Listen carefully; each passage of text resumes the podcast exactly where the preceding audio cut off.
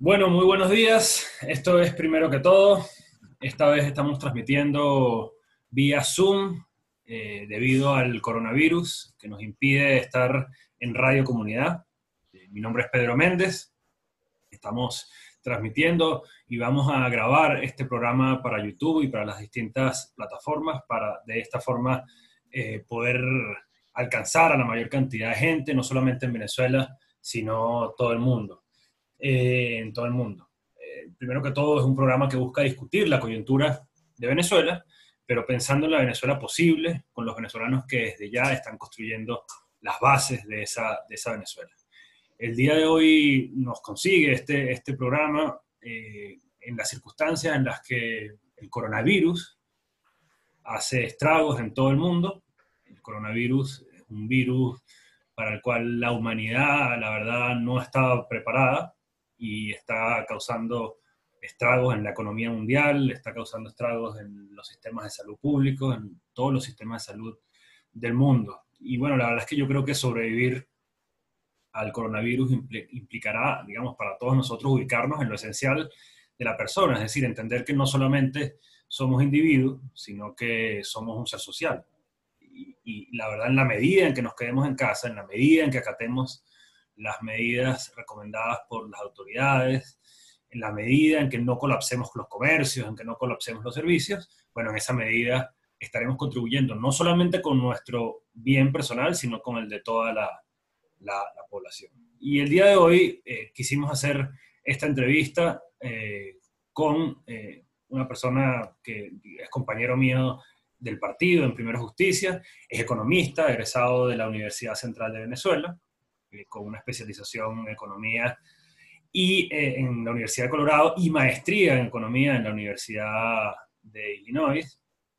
Fue gerente de investigaciones económicas del Banco Central de Venezuela y hoy en día es diputado a la Asamblea Nacional, en este momento en situación de exilio, fuera del país debido a la persecución del régimen y por eso lo tenemos vía, vía Zoom para este programa. Bienvenido, José. Buenos días, Pedro. Un placer estar contigo y bueno, vamos a entrar en materia en una situación tan difícil que vive la humanidad y en particular nuestro sufrido país Venezuela. Así es, así es. En, en este momento, bueno, hablábamos del, coronavirus justamente. Eh, yo quisiera comenzar preguntándote cuál es la situación estructural del país, la situación con la que el coronavirus nos, consigue en este momento. En primer lugar, una situación de depresión económica que se ha extendido por unos cinco años, donde la economía, el nivel de la actividad económica ha caído de manera apreciable se estima que entre el año 2014 y 2019 la economía perdió casi 60% de su tamaño. Nos encuentra con una hiperinflación que destrozó el salario, la pensión, la jubilación, eso no existe en Venezuela, un salario de 3 dólares y medio, 4 dólares, prácticamente nada. Eh, y nos agarra también con un sistema sanitario destruido, diezmado, porque el régimen, desde Chávez para acá, le entregó el sistema de salud formal en Venezuela a los cubanos que llegaron a practicar y ensayar en Venezuela con un modelo implantado en Cuba que en Venezuela no funcionó, no funcionó, y que ha significado la destrucción de todo el tejido institucional sanitario que en Venezuela era bastante aceptable, bastante bueno, en la salud pública, y eh, los cubanos hicieron esto como un gran negocio para vender medicinas malas, de mala calidad, y también pues para que este, los médicos cubanos en Venezuela eh, devengar a un salario que no lo dicen devengar en ninguna otra parte del mundo y que significó transferencias mil millonarias de recursos en dólares de Venezuela para Cuba. Y también nos agarra con un sistema de salud, eh, digamos, desabastecido.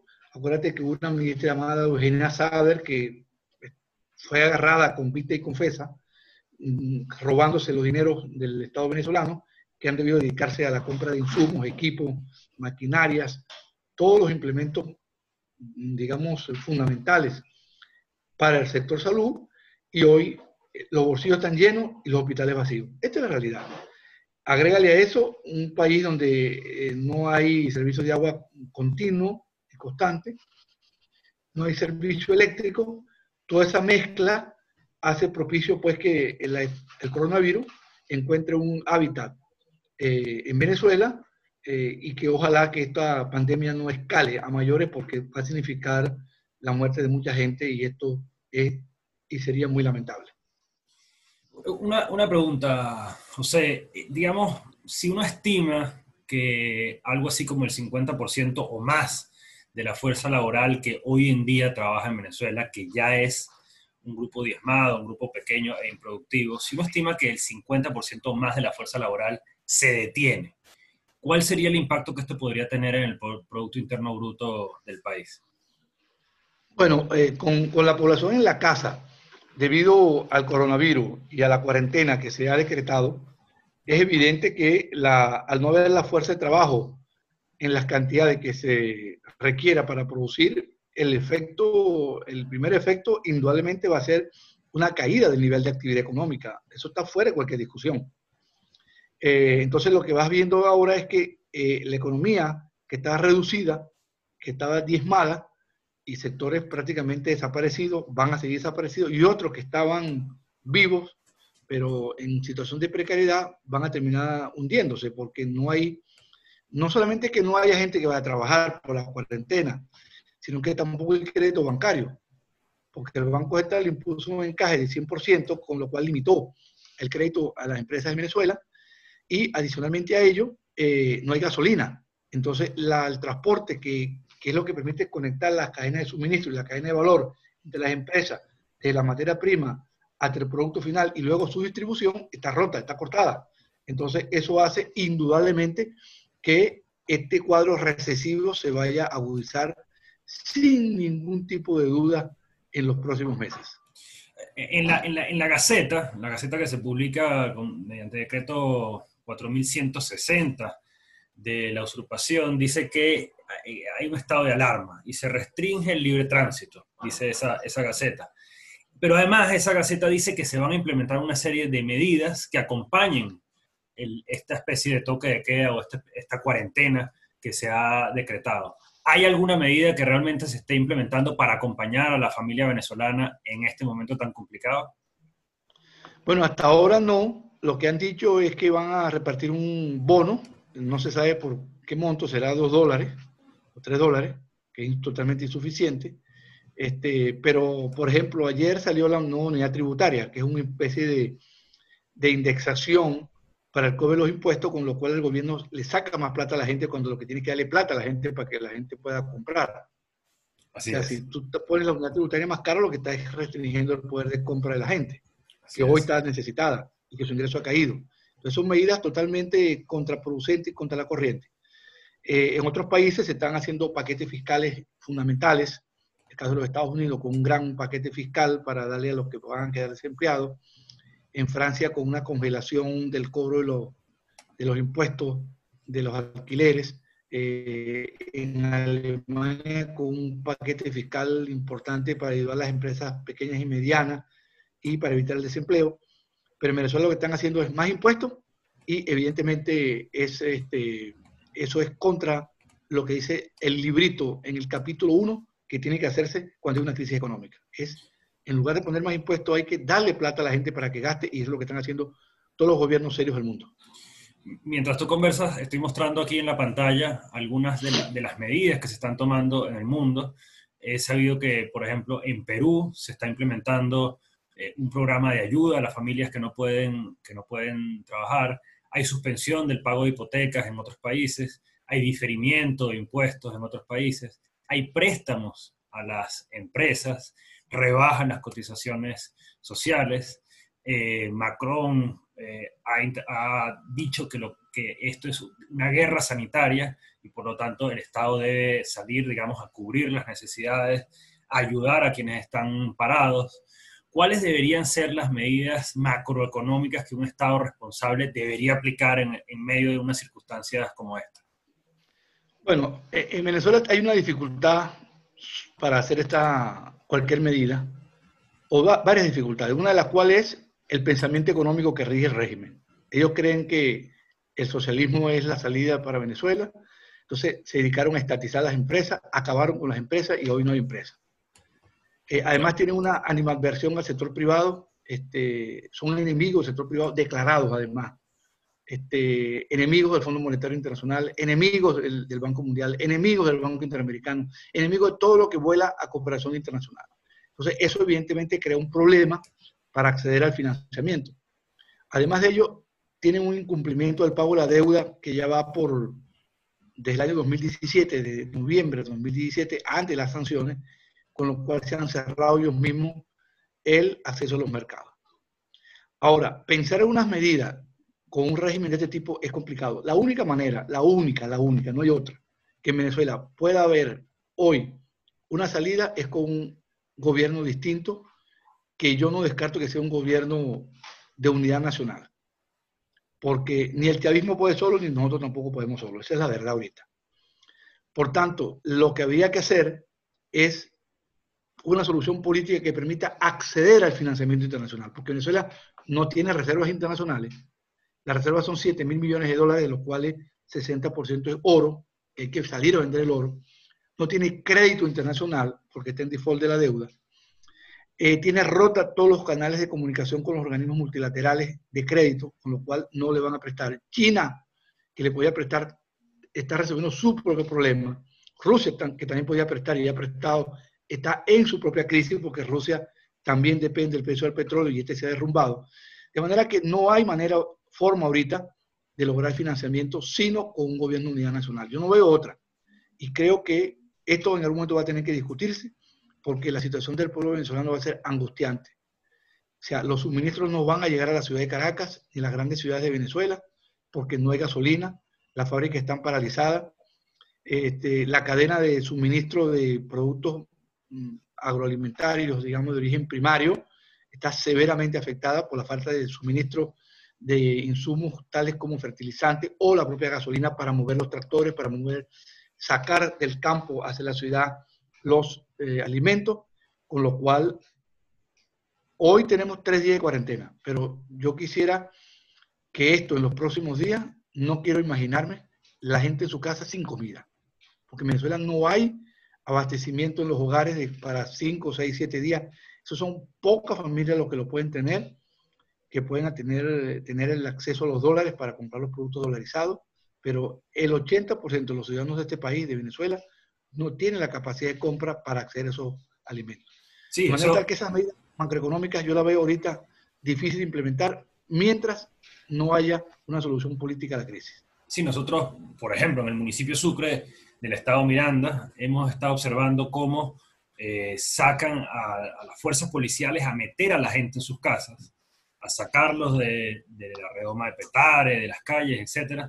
Pero hay una realidad y es que la gente, lo que usted acaba de indicar, la gente no tiene para comprar comida para una semana, para tres días, para cuatro días, mucho menos para 15 días o para, para un mes. Es decir, la mayor parte de los vecinos del municipio Sucre, que es un municipio que se parece bastante a la realidad del país por su composición, digamos, demográfica, tiene un sector popular, el barrio popular más grande del mundo, pero tiene un sector de clase media.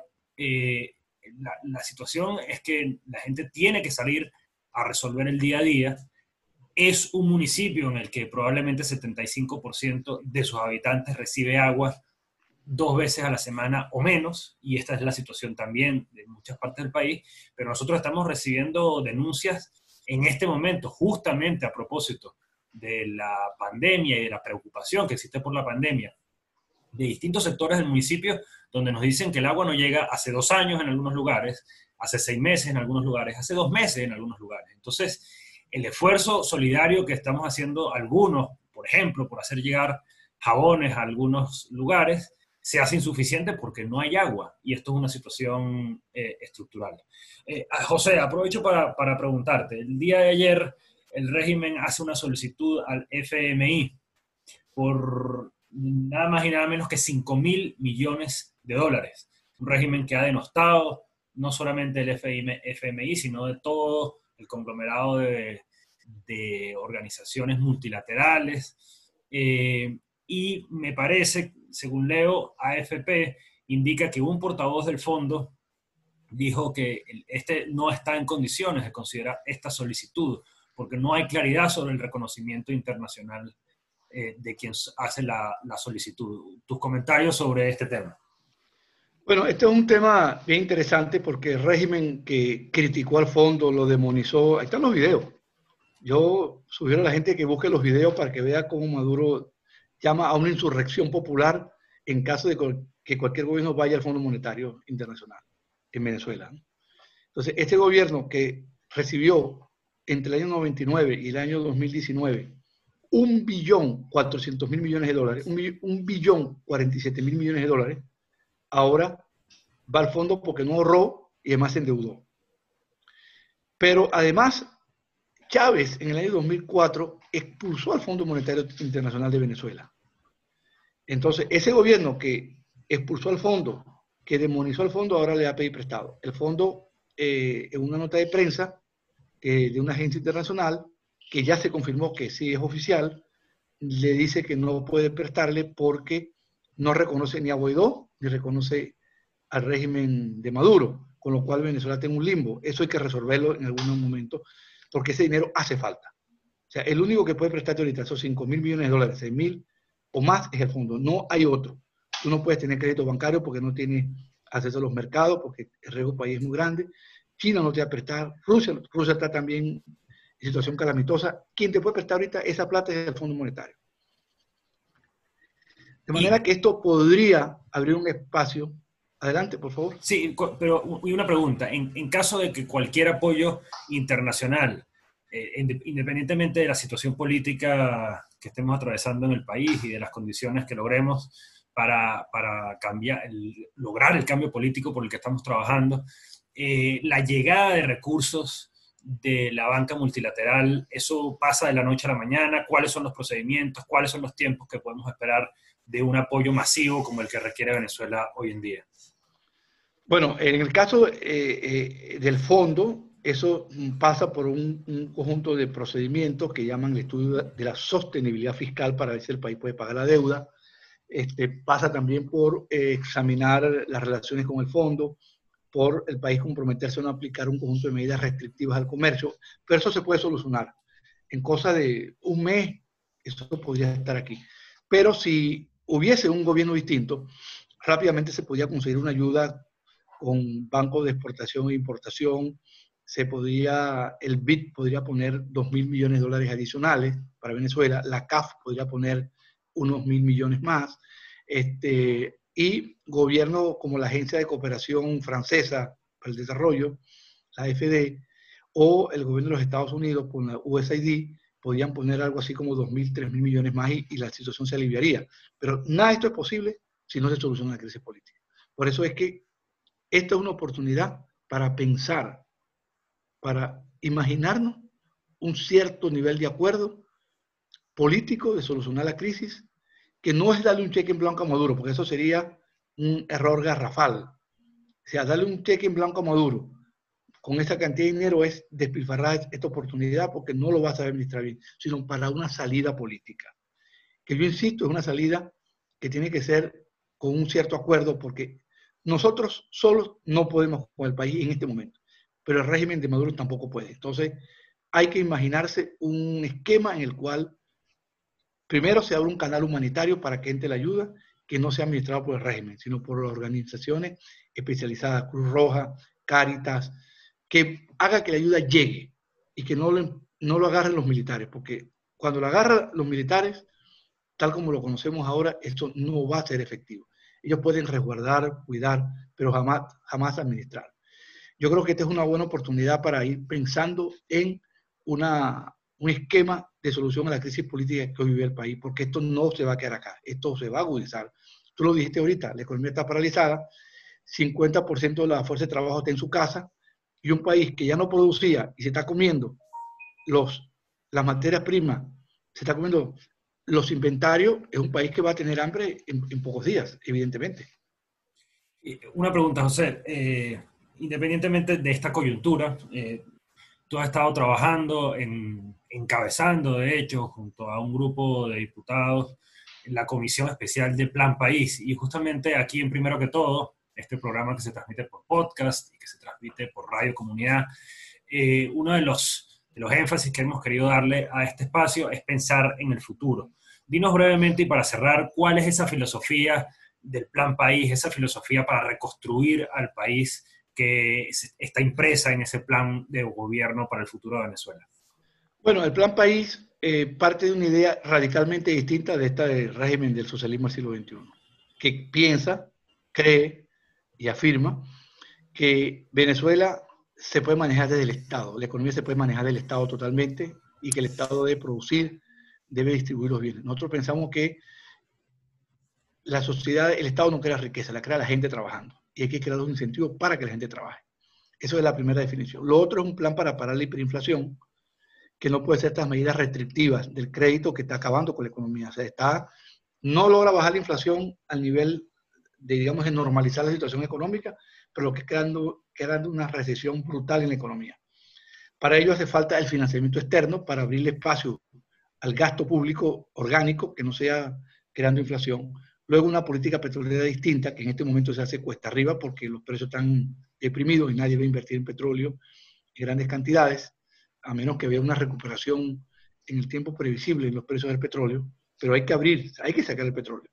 Y luego una política social basada en subsidios directos, condicionados, ayuda a la gente en situación de precariedad, que ahora está cogiendo esto más, mucho más fuerza porque hay venezolanos que no van a poder comer.